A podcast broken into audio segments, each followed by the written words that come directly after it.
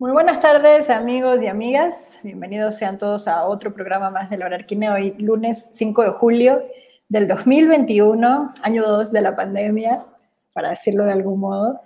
Eh, y entrando nuestro primer lunes de la segunda mitad del año, entonces, este, pues sí, ya, ya casi, casi, ya se siente la Navidad, no, no es cierto, no todavía, pero bueno, pero sí ya estamos justo en, la mitad del año y empiezan a pasar también otras cosas, empiezan a pasar cosas que esperamos sean presenciales, sin embargo, también estamos viendo que pues nos hemos estado relajando y han aumentado por ahí casos este, de COVID en muchas partes, entonces los invito a usar su cubreboca, a estar siempre muy atentos en espacios abiertos y no bajar la guardia eh, aquí como parte de mis anuncios parroquiales.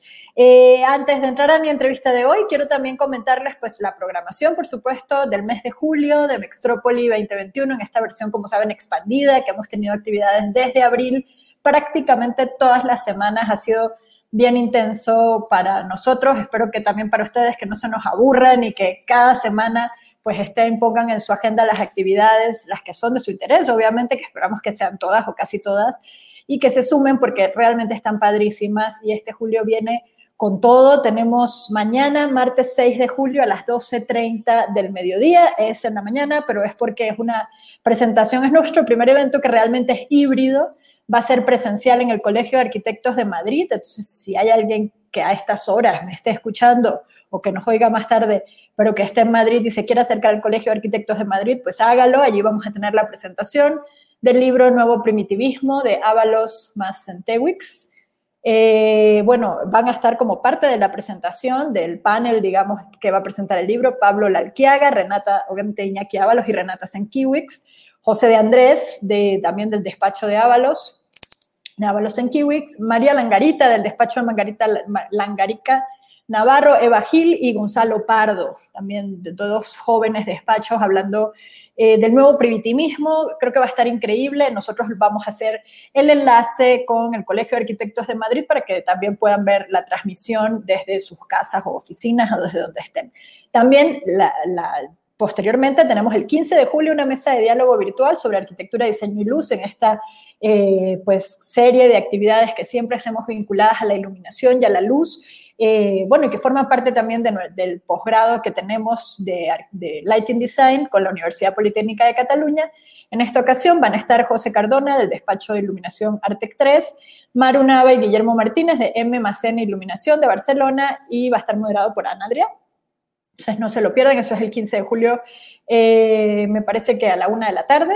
Sí, aquí lo estoy viendo. También este, el finalmente, algo también presencial, este 17 de julio, sábado, en La Laguna, en Liga. Realmente vamos a tener la inauguración de Liga 34, como saben, es una exposición que hacen nuestros aliados de Liga y que en esta ocasión tiene como nombre Refugio Justo y la llevan a cabo el despacho los chicos de Tesontle. Entonces, a las 3 de la tarde no se la pierdan otras mesas de diálogo. Tenemos muchas actividades en julio, estas sí son virtuales, toda una mesa de diálogo que nos gusta mucho porque es algo que hacemos desde Arquine, que es sobre diseño editorial y arquitectura, sobre libros, sobre cómo diseñar libros, y va a estar conformada por nuestros, por muchos diseñadores, para nosotros los diseñadores o algunos de los diseñadores más destacados de México, como son David Kimura, Cristina Paoli, Mayra Fragoso, María Marín de Buen, Domingo Martínez y va a estar moderado por Miquel Adrià, hablando de libros, de arquitectura, de diseño editorial, va a estar increíble. Otra mesa que tenemos de diálogo, ah, bueno, esa es la diseño editorial, es el 22 de julio a las 7 de la noche. Luego tenemos otra, el 29 de julio, eh, sobre educación y arquitectura hoy, después de la pandemia o durante la pandemia o hoy en día. Y allí van a estar este, Hernán Díaz Alonso, de SciArc, Alfredo Hidalgo por parte del TEC de Monterrey, Francisco Ortiz por parte del ISAT de Chihuahua, Miquel Adrià por parte de Centro, este, y voy a estar moderando yo. Y por último, otra mesa de diálogo. Ya les dije que Julio se viene con todo. Me estoy echando todo el programa este, de hoy hablando de la programación de Julio, pero es la mesa sobre participación y colectividad. Este, iba a estar increíble. Esta actividad va a ser en inglés, 31 de julio a la una de la tarde donde van a participar Neva Cere de de Londres, David Barragán de Albor Ecuador y Luis Galán de Zuloar, que va a estar moderada por Alejandro Hernández Galvez, entonces no se las pierdan porque todas las actividades de julio van a estar súper, súper increíbles. Este, ¿Qué más tenemos? Bueno, tenemos por supuesto que este mes inicia el curso Ciudad Feminista Ciudad del Cuidado, inicia con la conferencia de Saida Muchi y vamos a tener también la participación de Ana Puyaner, de Mariana Ordóñez y Jessica Mezcua de Comunal, de Tatiana Bilbao, de Isaac Chinchilla y Rosalba González Loy. Son seis sesiones sumamente increíbles sobre distintas posiciones, diría yo, y visiones de la mujer en el campo de la arquitectura, del diseño, de la ciudad, de la vivienda, del acceso a la vivienda, de la comunidad. Entonces, no se las pierdan. Y, me gustaría aclarar además que no es un curso para mujeres, sí es un curso dictado por mujeres, pero hombres y mujeres los invitamos a inscribirse en este curso porque está increíble. No crean que porque se llama Ciudad Feminista, Ciudad del Cuidado, solo se pueden inscribir mujeres, ¿no? Así que los invito a todos de veras a sumarse porque eh, creo que la visión y lo que han estudiado y la, digamos, la expertise que tienen estas seis arquitectas, bueno, Rosalba no, pero trabaja también en el campo de la vivienda y la arquitectura, pues nos va a ayudar muchísimo también a entender estos fenómenos contemporáneos este, de, que, que, estamos viviendo. Ahora sí, no, no voy a hacer más anuncios parroquiales porque me muero de ganas de hablar con mi invitado el día de hoy, que es Pablo Goldín Markovich. Pablo, a quien conozco ahorita, antes de empezar sacábamos cuenta, nos conocemos desde hace 11 años, desde 2010, cuando Pablo era un joven estudiante de arquitectura este, y, desde siempre inquieto, desde siempre también cercano a todo lo que hacíamos. En 2014, de estudiante de arquitectura de la UNAM, de la Escuela de Arquitectura de la Facultad de Arquitectura de la Universidad Nacional Autónoma de México. En, a partir de 2014, esa inquietud y esa cabeza de Pablo siempre, siempre haciéndose, yo creo que las preguntas correctas y con una manera muy interesante de darles respuesta, este, lo invitamos a ser nuestro miembro del Consejo Editorial de Arquines, siempre decimos que es nuestro miembro editorial más joven, aunque se compite con Félix Sánchez esta competencia, porque no es la juventud tampoco es un tema netamente de edades. Y este, después también estuvo en, hace poco, estuvo en Moscú haciendo una maestría en urbanismo especializado en Smart Cities y hoy está con nosotros porque acaba de ser este, pues, ganador del tercer lugar en la categoría de Latinoamérica en los premios Lafarge Holcim. Y queremos hablar con él no solamente de los premios, sino específicamente de este proyecto que a lo largo de los años Pablo ha venido siguiendo, desarrollando, estudiando, que es el proyecto de Plaza Merced 2000. O bueno, que él nos cuente un poquito más de qué va. Así que bienvenido, Pablo, a Laura Arquine. Hola, Andrea. Mucho gusto. Muchas gracias por la presentación. No, gracias a ti. Espero que no te hayas aburrido con mi programación del julio, pero es que está buenísima. No, no, está muy bien. Eh, Pablo, bienvenido Laura Arquine. Para nosotros es un placer tenerte por aquí y sobre todo ahora sabiéndote ganador del tercer lugar del premio Lafarge Holcim, un premio pues ya con una trayectoria sumamente importante y que obviamente busca año tras año pues como otorgar reconocimiento a esos proyectos eh, interesantes por su contenido social, por su contenido, digamos, en, temas de sustentabilidad, en temas eh, de cómo influyen o cómo mejoran la ciudad. Y básicamente queremos que nos cuentes un poquito de este proyecto en el cual tú has venido, eh, pues, has venido, has estado trabajando alrededor de la Merced desde hace muchos años. Veíamos que tu primera, decías que era tu primera nota en Arquine, pero pues una de tus primeras notas sobre el tema se llama Los ausentes y la publicaste el 22 de junio, o sea, hace muchos años, de 2014, y está en arquine.com. Si la quieren leer, igual luego se las refrescamos porque creo que es una nota que sigue siendo muy vigente. Y te diría que empecemos por ahí, por el principio. ¿Por qué la Merced? Este, para, para, pues, un poco como caso de estudio, ¿no? ¿Y qué es la Merced para quienes nos están escuchando desde otras partes que no saben qué es la Merced? Ok. Sí, pues es ha sido un proyecto largo, como mencionas, o más bien una suma de proyectos que ahorita llevaron a este concurso y espero que sigan continuando. Entonces, la Merced es esta zona de mercados que está en el centro de la Ciudad de México, este, un poco más al, al oriente del Zócalo, justo pasando Avenida Circunvalación. Es de las zonas de, de abasto más grandes de, de América tiene como 400 años de tradición de comercio que ha mutado en distintos edificios, ¿no? O sea, en algún momento estuvo el Parián, el Volador, luego las naves mayores durante el movimiento y menor en el movimiento moderno, que son estas clásicas fotos en blanco y negro de la revista Life.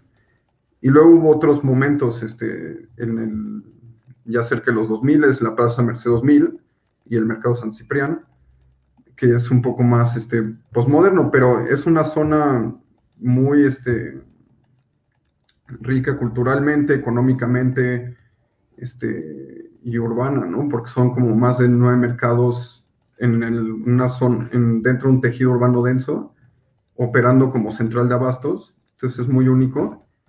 Y yo llegué a ella un poco por casualidad, o sea, justo regresando de Berlín, estuve de intercambio ahí un año y me quedé seis meses más trabajando en Sauerbruch Hutton en la universidad me había tocado un proyecto de reciclaje de un edificio de la Facultad de Matemáticas y Ciencias, que tenía un edificio extraño, grande, no diría que feo, pero sí muy bizarro en, Berlín. Y me encantó ese proceso de tener una estructura, reciclarla, este, quitarle, ponerle, sacarle. Entonces, como que venía un poco con esa idea en la cabeza. Y llegué un semestre impar, ¿no? Entonces como que tampoco podía entrar directo a tesis, no sabía muy bien qué hacer. Una muy buena amiga, Natalia García, me dijo que había una clase para los de octavo semestre impar que les, de urbanismo que le están dando Manuel Ramírez y Diego Ricalde de MMX. Sí. En ese momento dije, ah, pues eso hay que hacer, ¿no? claro. Había visto una entrevista de ellos y me habían, una conferencia de ellos y me había encantado. Y dije, bueno, pues voy a tomarla y así también entiendo que, que es urbanismo, ¿no? Porque todas partes este, iban por ahí y el, justo era la época del concurso de la Merced. O sea, en el 2013 se incendia la zona de mercados. Sí. Este edificio este, de los 50, precioso moderno, que ahorita tiene muchas modificaciones, pero arde en fuego y empieza un proceso muy áspero de ver qué iba a suceder ahí, ¿no? Entonces, un proceso político, bueno, entre otras cosas, ¿no? Sí, sobre todo porque entonces se quema la zona. Toda la ciudad pone el ojo sobre la zona de mercados de la Merced. Por un lado, se vuelve un poco obvio al, al, vista las fotografías y los videos y eso como que era una zona caótica con mucha actividad, pero también que había una comunidad muy fuerte en ella, ¿no? Porque los propios locatarios ayudaron con el incendio, este, movieron, quitaron, pusieron, se reacomodaron, o sea, hubo un proceso de adaptación muy impresionante. Entonces, cuando, sí, por ahí se ve, entonces, tenemos la época de la modernidad. ¿Sí lo ves? ¿Se, sí, ve? Sí. Ok. En el 2003, estamos abajo, aquí. En el centro, ¿no? En 2003 está el fuego, que es un fuego muy impactante. Y luego, cuando empiezan las negociaciones con el gobierno de la ciudad, con los, todas las instancias que tuvieron algo que ver, empiezan las fricciones porque muchos mercados que estaban em, empieza a parecer dudosos si van a continuar en el proyecto o no. Cada metro cuadrado en la Merced tiene una actividad con una persona haciendo algo, entonces tampoco queda claro quiénes van a poder continuar, quiénes no. Y es ahí donde se hace un concurso, cosa que es muy buena que sea el concurso. No sé si, o sea, siempre hay que aplaudir los concursos. En una zona muy complicada de analizar. Y también puede ser que porque en las bases decía que algunos edificios estaban subutilizados, que dicen, este, ok, esto lo puedes demoler. Y ahí es donde empieza el caos, ¿no? Porque el proyecto ganador... Era como una gran plaza, ¿no? Ajá, demuele el edificio Plaza Merced 2000, parte de la propuesta, ¿no? Que es ahí donde dice modernidad, bueno, imagínense todo lo de abajo, ¿no? Casi. O sea, es una manzana completa el edificio. Y Plaza Merced 2000 es este de arriba, ¿no? Justo es un edificio extraño del que ahorita vamos a hablar. Entonces, cuando estaba en esa clase con Diego Ricalde y Emanuel analizando la Merced, como que íbamos, veíamos, este, era mucho análisis, un día estaba parado con mis compañeros en el estacionamiento de Plaza Merced 2000 y les pregunto, oigan, ¿y cuál es el edificio que querían destruir? Y ya me dicen este. Este. Y yo dije, oye, pero ¿por qué no? O sea, es gigante, una cantidad de acero, o sea, de infraestructura nunca antes vista, eh, unos tragaluces increíbles, obviamente también un, un, porcentaje de su utilización, pero dije, es demasiado, demasiadas personas y materia involucrada como para querer demolerlo. Y justo ahí el cartel que se ve a la derecha, abajo, es un cartel que pusieron los propios locatarios diciendo como nos oponemos al proyecto de, de renovación de la Merced porque planea destruir el edificio, ¿no? Y creo que ese fue un momento muy clave en donde entonces escribí el artículo en Arquine, o sea, dije, bueno, yo opino esto, voy a entrar al ruedo y dije, no es posible que quieran demolerlo, ¿no? Claro. Viniéndonos, o sea, viniendo de Berlín con todo lo que había visto de reciclaje, de este proyecto que me había gustado tanto, dije, es tanto más rico el edificio y todo lo que puede suceder en él que la plancha de desaparecerlo, ¿no? Y sobre todo la comunidad de los locatarios que, que trabaja, que tiene actividades como la, la lucha libre, o sea, cuando googleé Plaza Merced 2000 y vi que hacían lucha libre debajo de un tragaluz con armaduras de acero, dije, wow, ¿no? O sea, ya quisiera yo hacer un edificio así algún día. Y entonces, poco después, también por azar, ya cuando estaba viendo los proyectos de tesis, porque la, todos los conflictos del, del concurso no se habían este, solucionado. Y resuelto. Resuelto, y poco a poco fue cayendo esa inercia, ¿no? Digo, era la época de las ODES, de como que la Ciudad de México estaba en transformación, pero no forzosamente logró implementarse muchos de esos proyectos. Bueno, vino un cambio de gobierno también, ¿no? En 2014, eh, eh, sí, ¿no? Vino un cambio de gobierno. Me mm. parece, 2014, sí. Bueno. bueno, sí, no, no, me acuerdo muy bien, pero sí era una época entre Mancera. 2013, exacto, fue cuando entra, era una época complicada, o sea, justo a, nivel urbano había más este, batallas que celebraciones, ¿no? Bueno.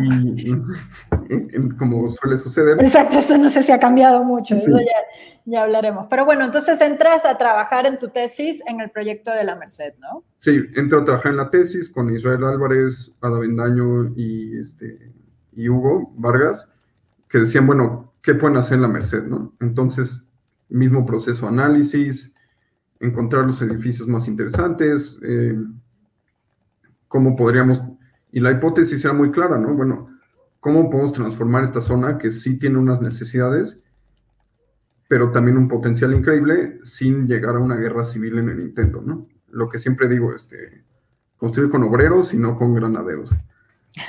Y, y Plaza Merced 2000, yo dije, bueno, si tenemos tantos metros cuadrados utilizados, en el corazón de la ciudad, ahí está la respuesta a cómo activar y modificar y mejorar la zona. ¿no? Claro. Se trata de activar el edificio, ni siquiera es, o sea, es reciclarlo, pero es más bien activarlo y activar también a la comunidad que ya lo habita e integrar a más habitantes. Tú me dices si quieres que vaya pasando imágenes y seguimos platicando del proyecto. Sí, pasar a la que sigue. Entonces, ya después de bastante tiempo, porque entonces entré a trabajar, también te lo comentaba, ¿no? Ahorita. Sí. De la UNAM, pues sí, entras a tu tesis y piensas que es el final de la carrera, pero a veces puede ser la mitad, ¿no? Entonces, este, entras, es un proceso complejo, entro a trabajar en MX, no sé qué, que igual creo que fue un muy buen proceso también para seguir pensando en el proyecto. Y llegué a esta conclusión donde, bueno, el mismo edificio que está, se recicla la, estructura, se le hacen modificaciones físicas muy posibles porque es todo modular y este, claro. no hay que destruir nada. Y ya metiéndonos en temas más eh, complicados, dije, bueno, hay que dar un mensaje también, ¿no? Entonces, pensando en Jenny Holzer, en también la proporción del edificio, que era un poco muy plano, dije, bueno, pongamos estas letrotas para que todos sepan que existe el edificio. Es muy común que vas y nadie lo ubica bien porque es muy grande y muy... Bueno, y porque toda la zona eh, es como un comercio muy vivo. Sí, sí, o sea, tienes todo, a veces no puedes ni ver el cielo. Es correcto. y entonces dije que el edificio tiene que mostrarse y sobre todo tiene que hablar. Entonces fue ahí con, con todos los ejes del edificio, pues logré hacer este, esta frase, ¿no? Viva Plaza Merced 2000 por siempre, que me parecía muy bonito pensar el por siempre, como ya nadie nos demolerá y, y que fue de lo que más gustó al final cuando llegué a presentar el, el proyecto, ¿no? Entonces, por ejemplo, si vas a la imagen siguiente, pues aquí ya vemos el, el edificio, ¿no? Entonces, esta es la zona de mercados de la Merced, todos los distintos este, edificios, equipamientos, infraestructuras que están en la zona y que están muy pegados a zonas habitacionales, unidades habitacionales, equipamiento federal, o sea, tenemos la, el Congreso de la Unión, Justicia. Sí, Entonces, como que todo entra y sale, pero en estos edificios gigantes no a fuerzas logras una vida un uso horario continuo ni... Y, hay un tema interesante, Pablo, que es que trabajaste realmente, o sea, con la gente de la Merced, porque creo que ahí es también donde radica lo brillante de este proyecto, que más allá de estos proyectos urbanos en los que agarras el plano y le haces las manchitas arriba y entiendes dónde vienen las circulaciones, los accesos, realmente hubo un proceso interesante con la comunidad, ¿no? con la comunidad de vendedores, de, bueno, locatarios, ¿no? Del mercado. Sobre todo con los de la Plaza Merced 2000, a toda la administración que le mando un saludo, a Zenaida, a Ivonne, a Efren, a Sharon, que también es colega de la facultad, el señor Jesús Martínez del restaurante. Con todos fui poco a poco acercándome, porque obviamente al principio, al principio iba a la Merced y decía, ok, ¿dónde estoy parado? ¿En qué parte del mapa me perdía? Este, era una época medio densa, entonces si sacabas un plano, pues te veían con bastante desconfianza, ¿no?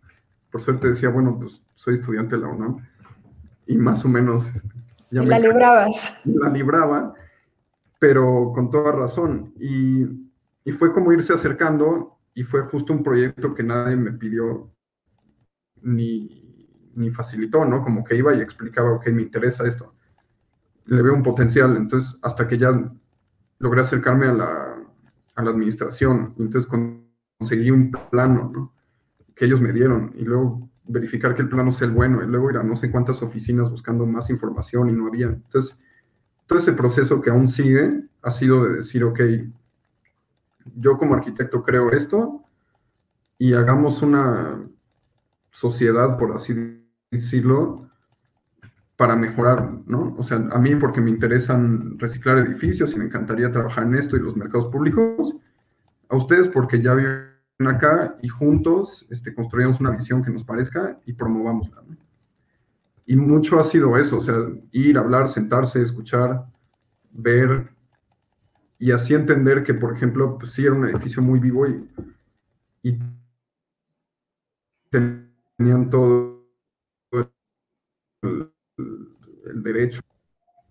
Como que ahí poco a poco también fui puliendo esta idea de que lo más importante no o sea, no solo la preexistencia del edificio, sino la comunidad, ¿no? Y cómo construyes eh, y mejoras el edificio tanto como la comunidad. Y entonces articulas el desarrollo urbano con el desarrollo social, económico y, ambiental. Paso a la siguiente. Sí, así el edificio. Es más parte de tu proyecto, ¿no? Sí, la propuesta es muy clara, pues quitar la fachada, hacer unos tragaluces, quitar el cine. Hay un cine abandonado ahí gigante.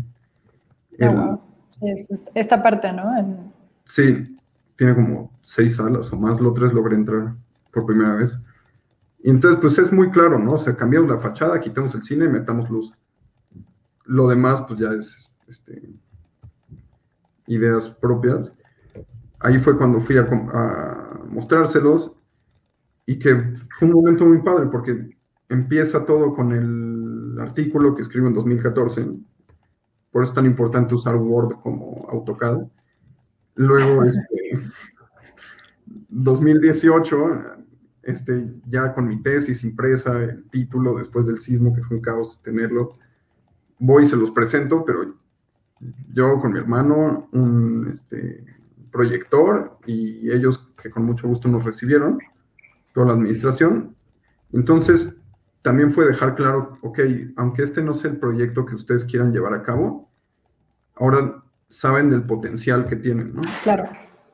Y también juntos estamos invitando a los actores privados, públicos, todos, a que reciclar edificios este, comerciales en la Ciudad de México sea un motor del cambio, ¿no?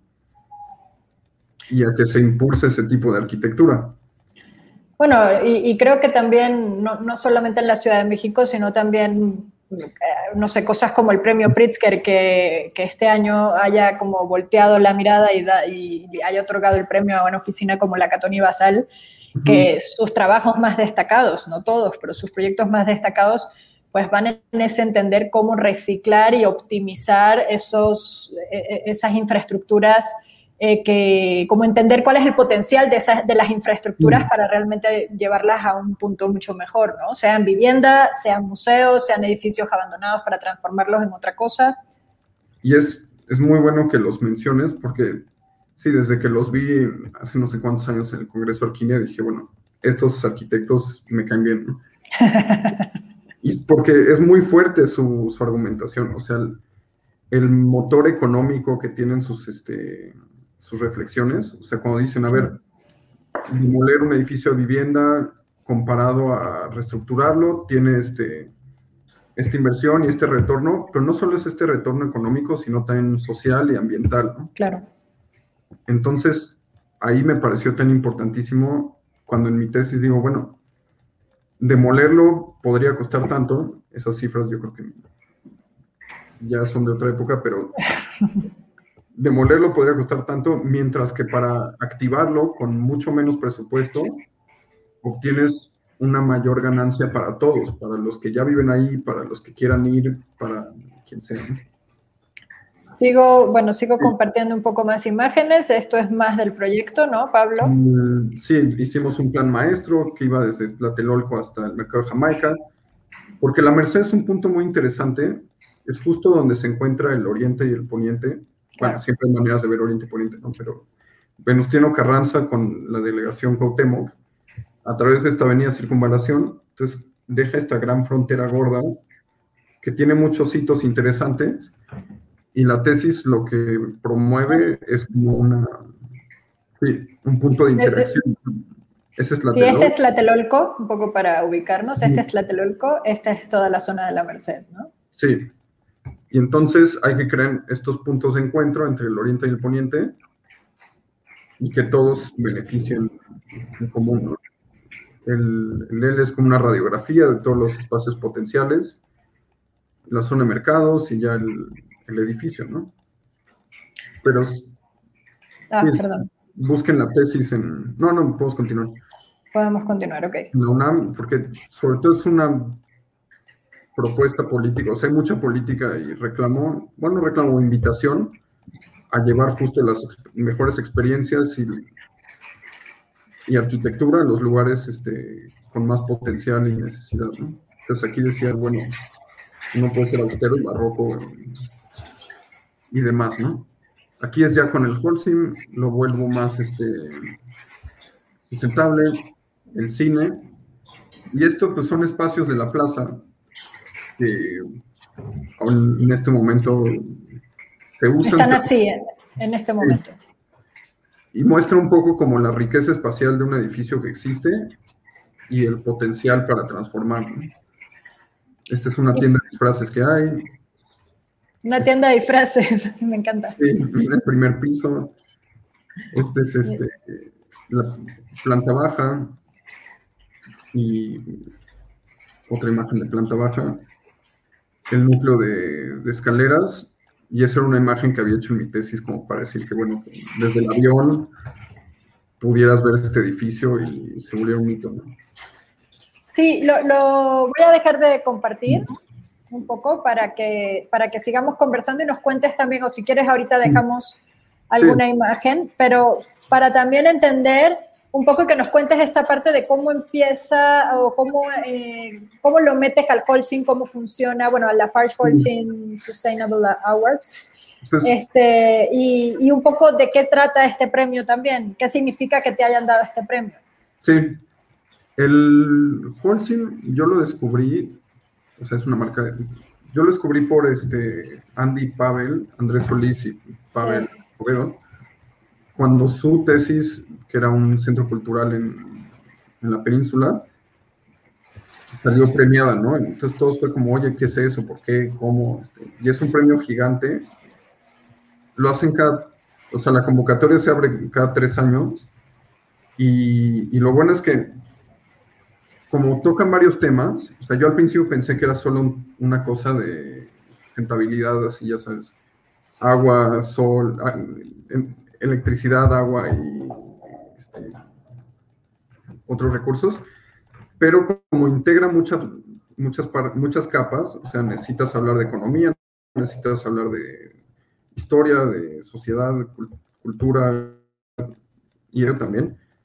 Entonces, es un buen premio porque los proyectos al final son bastante sólidos en, en todos los puntos y quizás fallen otro, pero siempre están aportando una idea innovadora, ¿no? Entonces, en poco después lo gano, lo gana este, Loreta Castro y Perló, también el, Mundial. Entonces, como que seguía esta idea de, ah, ok, Holcim premia, idea, premia proyectos complejos, o sea, ese era un parque en, Iztapalapa que integra infraestructuras hídricas. Entonces, como que todos los del Holcim siempre tienen esta mezcla de infraestructuras, sociedad, este, economía. Y ya estando en MU, de, dio la tesis, o sea, empecé a hablar de esto en el 2014, ¿no? Luego hice mi tesis, luego ya me titulé. Me fui a Rusia y, y me, me llega una invitación del director, de Marcos Massari, me dice, oye, este, nos encantaría que tu tesis la metas al Holcim. Primero pensé como, bueno, pues no, no tiene tantas cosas sustentables, ¿no? Ya leí la convocatoria y vi que sí había oportunidad. Y que sí tenía sentido que sí tenía sentido. Ahí fue cuando fui de prácticas a Barcelona en el 2020, un buen momento para, pésimo momento para ir. Entonces aterrizo, la primera semana me quedo encerrado haciendo la aplicación, la envío y ya las 100 semanas se cierra todo, entonces ya no podía haber desastre, ¿no? Y me quedé, o sea, dijeron que se posponían las cosas y dije, bueno, no sé qué vaya a suceder con el Holcim. Y es cuando regreso a México que me llega un mail como, ah, pues quedaste finalista, pero no le puedes decir a nadie. Y ahí fue como, wow, o sea, por un lado, qué increíble que forme parte de todos los que lo habían ganado, o sea, desde Andy Pavel, este, Loreta, AT103, este, varios despachos mexicanos lo habían ganado en su momento, más la Catón y Basal y otros. Y también qué padre que se reconozca que que lo de la Merced tiene un potencial, ¿no? Y ahí continué, ahora también últimamente colaborado mucho con, este, con Loreta Castro, que le mando un saludo, y Taller Capital, y es un poco como seguir promoviendo esta idea de que la arquitectura puede articularse con otras este, disciplinas, ¿no? De la manera más fuerte posible la arquitectura puede articularse con otras disciplinas y debe articularse con otras disciplinas. ¿Con cuáles ah. disciplinas dirías tú, Pablo, que, que, es prioritario que la arquitectura entienda que tiene que articularse? Yo últimamente lo digo mucho, economía. No sé si es que en Moscú me lavaron el cerebro, porque fui a una escuela, a una universidad de economía, pero es ahí donde está la revolución. O sea, en, el Excel, o sea, tienes que tener un pincel en una mano y el Excel en la otra, ¿no? Y...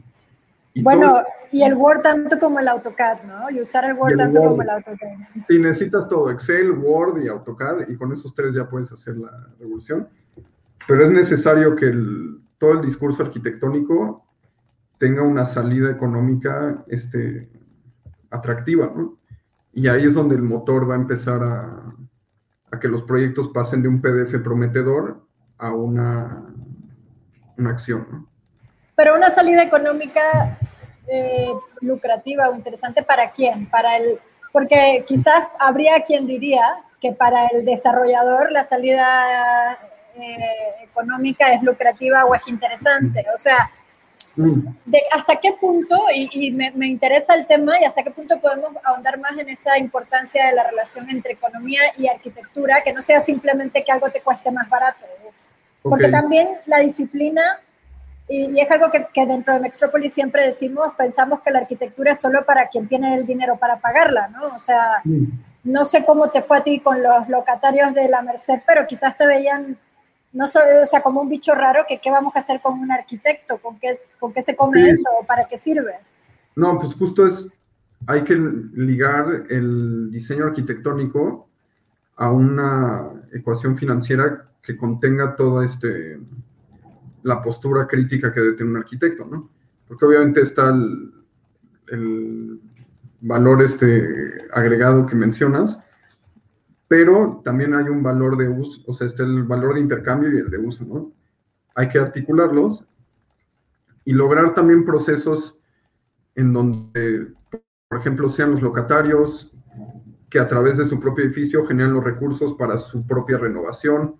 O sea, ser tan creativo en esquemas económicos que vayan de la mano con los arquitectónicos para alcanzar las este, transformaciones deseadas, ¿no?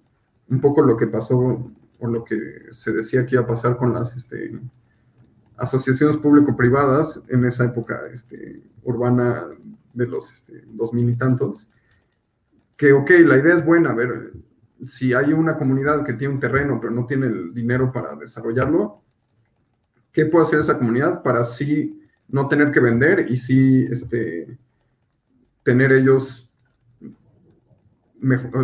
es que el desarrollo suena como a torre, ¿no? Pero sacar lo mejor de su terreno y para ellos. Entonces sí, pues traes a un privado con un público y haces un esquema y estaría increíble que esos esquemas no siempre acaben en un, en un CETRAM y una guerra civil, ¿no? Entonces, yo, por ejemplo, lo viví este, plenamente con, con, mis vecinos en, en, el momento del sismo. Sí, eso te iba a preguntar, ¿no? Tu, tu edificio donde vivías fue totalmente afectado por el sismo. Y pues te ha tocado un poco lidiar con esos esquemas que plantearon ah, terminando el gobierno anterior para entrar a este y un poco cómo, cómo has visto, cuál crees que ha sido el, digamos, el resultado de esta ecuación, de esta ecuación financiera, arquitectónica, urbana. Pues ese fue un proceso muy interesante y creo que sí fue clave en mi carrera. por un lado, porque Ahora tengo más metros destruidos que construidos, si cuento que fui parte de la demolición de mi edificio. Este, pero por otro, porque también empecé a entender la dificultad que era este, hacer un proyecto.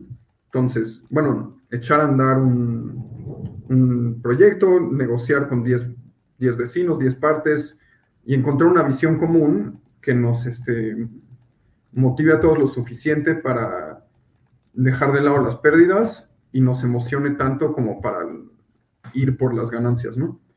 Entonces, por ejemplo, ahí el gobierno ofrecía, o sea, tú tienes un terreno con 10 vecinos, si lo quieres reestructurar, pues cuesta una tal cantidad de dinero, si lo demueles y haces uno nuevo, pues cuesta otra, y la duda es quien lo tiene, ¿no? O sea, el sismo te mostró la fragilidad no solo económica, sino operativa, o sea, cómo te pones de acuerdo, si todos los que estudian arquitectura o estudian con tres de tus compañeros, que además son tus amigos, acabas, este, a veces eh, tirándote un compás por, para decidir un proyecto en maqueta, imagínate un edificio que además vives, ¿no? Entonces, ahí fue cuando toqué todas las puertas de desarrolladores, de no desarrolladores, de gobierno, de instancias, para ir entendiendo qué podía pasar con el edificio y, al mismo tiempo irlo comentando con todos los vecinos y ver qué les gustaba, qué no, cómo compensas nostalgia con este con inversión, con no sé qué. Entonces, por eso digo como que la economía es muy importante, porque pues toca desde las partes más racionales hasta las más viscerales de una persona, lo mismo que la arquitectura. Y si las combinas, pues entonces un PDF cae en donde tiene que caer, ¿no? Es emocionante, todos quieren participar, eh, se puede financiar. y etcétera, etcétera, mientras que si no, pues hay, hay, muchísimo conflicto, ¿no? Entonces, mi edificio, después de un año de darle vueltas, llegamos a esa conclusión en que nosotros como, locatar, como locatarios, como vecinos, la historia tiene similitudes. Como, vecinos éramos dueños de algo, podíamos llegar a algo más, el gobierno de la ciudad nos ofreció este, ser como asociarnos, como a muchos otros este, damnificados. se construye 35% más y eso financia el resto del edificio. Entonces, como vecinos nunca hubiéramos podido conseguir ese capital para construir y no sé cómo hubiera sido la mediación entre nosotros. Un actor público sí puede hacer eso. ¿no? Y creo que eso, es, eso fue una lección muy importante en entender que la buena articulación de actores y los buenos este, historias, sobre todo, pueden empujar a, edificios. Y ni siquiera fue un tema del diseño, del, todo eso ya lo hizo otro arquitecto que también le mando saludos, Enrique Díaz, es un héroe. Yo estuve en toda la gestión, este, negociación, articulación, eh, Word y Excel y, y mucha oratoria. No, no, me, me, interesa mucho, digo, también, no sé, para quienes nos escuchan, recuerden que pueden hacer preguntas y comentarios, pero creo que es importante es entender que la arquitectura va mucho más allá, como decías, del diseño. Al final, no voy a decir que da igual, porque obviamente no da igual, hay, diferencias siempre. Este, sí puede haber muy mal diseño y sí mm. pueden haber buenos diseños que, que, que hagan las cosas distintas, pero entender que la arquitectura realmente trasciende ese aspecto casi final por decirlo de algún modo, y que son muchos más actores los que participan en proyectos como los que te ha tocado vivir, el de Plaza Merced, que has liderado y que ha sido un poco tu proyecto de muchos años de estarlo estudiando y analizando, y luego el que te tocó por, la, por una circunstancia, digamos, mala, como fue la, de, pues, la del terremoto, ¿no? la del sismo en 2017. No, y, y justo es pensar que todo es importante en la arquitectura o que para lograr un espacio increíble tienes que tener una historia increíble detrás, ¿no? Por eso ponía tanto énfasis en el Viva Plaza Mercedes Mil por siempre, porque esa fue mi conclusión después de analizar el contexto, la historia, de, de, hablar con los locatarios, el sentimiento, pues el edificio lo expresa plenamente. Y después ya hay otras discusiones, el cancel, el tragaluz y el módulo, pero eso solo tiene que reafirmar la visión y la convicción de todas las partes, ¿no? Pablo, y volviendo a Plaza Merced, viva Plaza Merced por siempre, ¿cuál es, qué, pasa ahorita con el proyecto? O sea, sabemos que ese concurso que se hizo en 2014, después de que se incendiara la nave en 2013, pues hubo un ganador, hubo un fallo, pero entiendo que no llegó a nada o no sé cuál fue el término y finalmente está tu proyecto, lo has hablado con pues con otras instancias, pero ¿qué, ¿qué, pasa hoy? ¿Hay manera de que eso, digamos, se convierta, aunque sea parcialmente en realidad o no? Pues es algo que he estado, por ejemplo, una de las razones por las que fui a Rusia, dije, bueno, si voy hasta allá, una escuela, es una escuela de economía, es para buscar solución, eh, soluciones y poder hablar con todos y empujar proyectos complejos, ¿no? Entonces regresé, apliqué al FONCA, todavía con un proyecto sobre la Merced para colaborar con los locatarios y construir una visión juntos y seguir empujando, cosa que ahora estoy, y el Holcim en ese sentido es muy bueno porque le da visibilidad a, un proyecto que tú como estudiante pues puedes este, ir con una pancarta y no fuerzas, este, se ve, ¿no? O también la visibilidad que le dio Arquine es también muy buena. Y ahorita es pensar, ok, por supuesto que existe mi PDF completo de una tesis, porque así tienen que ser las tesis de licenciatura, ¿no? Tienes que decir todo lo que va a pasar. Pero yo creo que es un excelente momento para repensar ese, el edificio desde los puntos más este, objetivos, que creo que es algo que pudo haber pasado con la Merced también. En vez de decir vamos a transformar todo, vamos este, paso por paso eh, los problemas, por ejemplo, ahorita hay de agua y electricidad, muy claros en la plaza, este, se mete el agua por los tragaluz, cosas así. Pero desde ese punto en donde todos estamos de acuerdo que se, que se puede mejorar, entonces ya se pueden imaginar después modificaciones arquitectónicas, ¿no? Más complejas y articularlas y lograr otra vez algo sustentable e innovador. Entonces, yo por ahora estoy yendo ahí, sigo ayudando, este, ayudando a los este, locatarios a ver este, cuáles son los problemas del edificio, cómo llevarlos, con qué actores hablar, que si es con una institución, con la otra. Y por el otro, este, bueno, esperar que, que instancias mayores apoyen este, este tipo de iniciativas y a arquitectos jóvenes y a, a lograr paso a paso, ¿no? O sea, no tenemos que transformar la Merced en un día, pero podemos solucionar el agua y electricidad, después la fachada, después ya los tragaluces y al final lograr algo heroico como las letras, ¿no?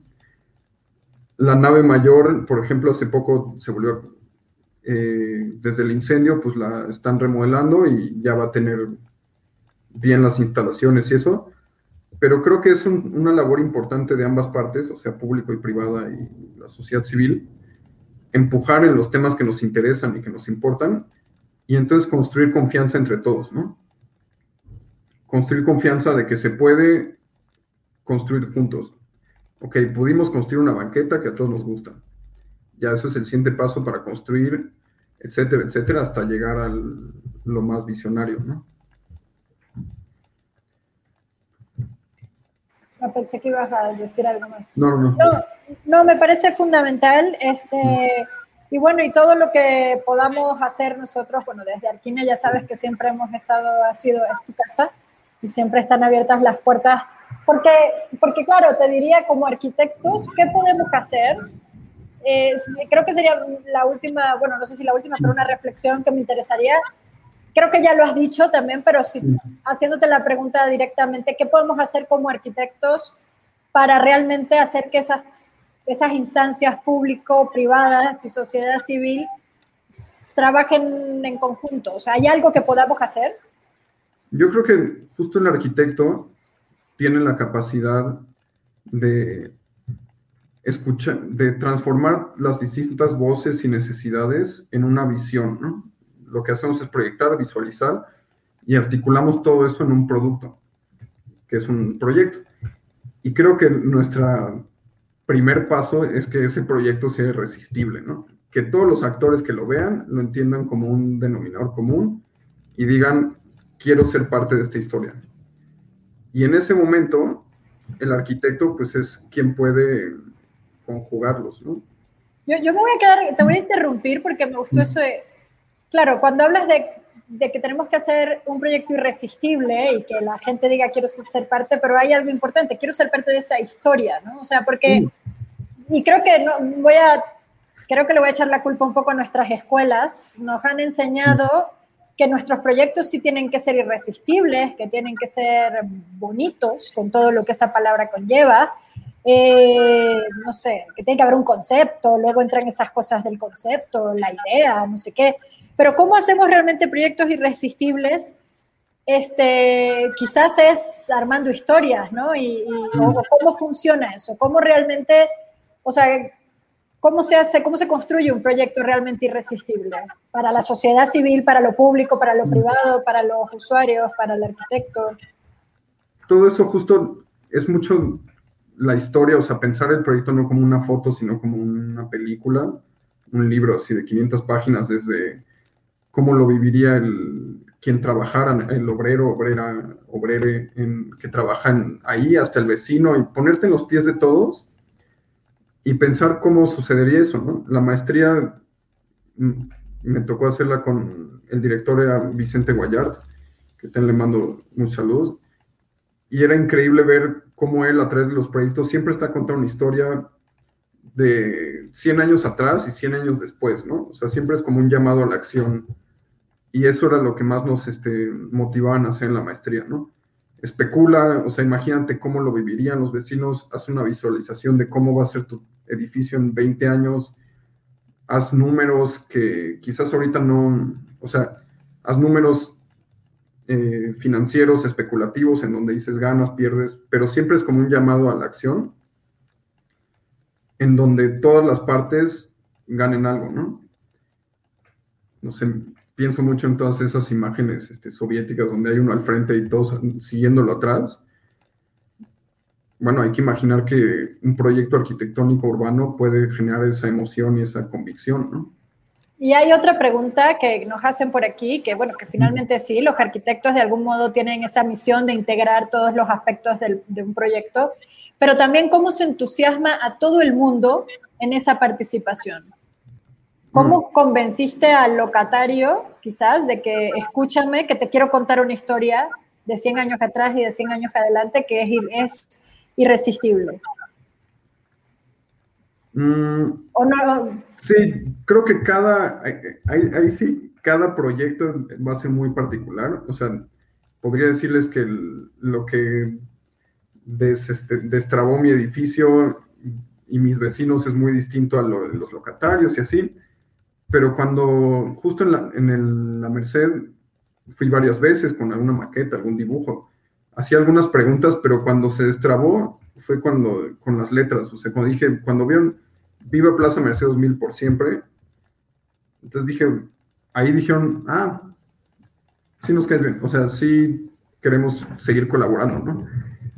Porque entonces entendí que el, problema es que es un edificio que lleva muchos años existiendo, que muchas veces se ha señalado como algo malo, cuando en realidad tiene una capacidad increíble.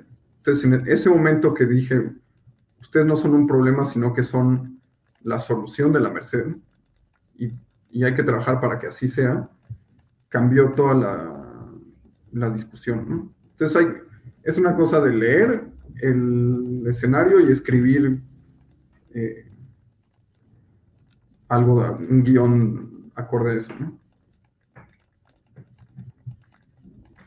A ver, Pablo, muchísimas, muchísimas gracias. Bueno, nos quedan unos minutos. Yo de veras me quedo con tu frase de pensar la arquitectura no como una foto, sino como una película. Y creo que a partir de ahí podríamos pues seguirnos hablando y de, y de esos llamados a la acción de un antes y un después de nuestros proyectos. Creo que nos falta mucho más de eso en nuestras escuelas, sobre todo, de entender que lo que hacemos prescinde de la foto final. Deberíamos de tratar de hacer ejercicios de proyectos en las escuelas en las cuales no tuvieran una entrega final o no tuvieran una foto mm. final, un, render, ¿no? O sea, no lo sé, tú, tú, mm. este, pero que obviamente se, se cuenten más las historias que, que, los renders o las imágenes de los proyectos.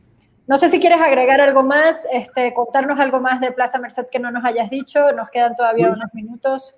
Pues no, creo que es, sobre todo el proyecto, creo que es una invitación a trabajar en las zonas de la ciudad que nos interesen, o sea, que todos como arquitectos, un punto que te interesa, algo que viste en una foto caminando en avión, en coche, digas, es ahí, y tomar esa responsabilidad como arquitectos de tener la iniciativa, ¿no? Decir, a ver, ¿qué está pasando aquí?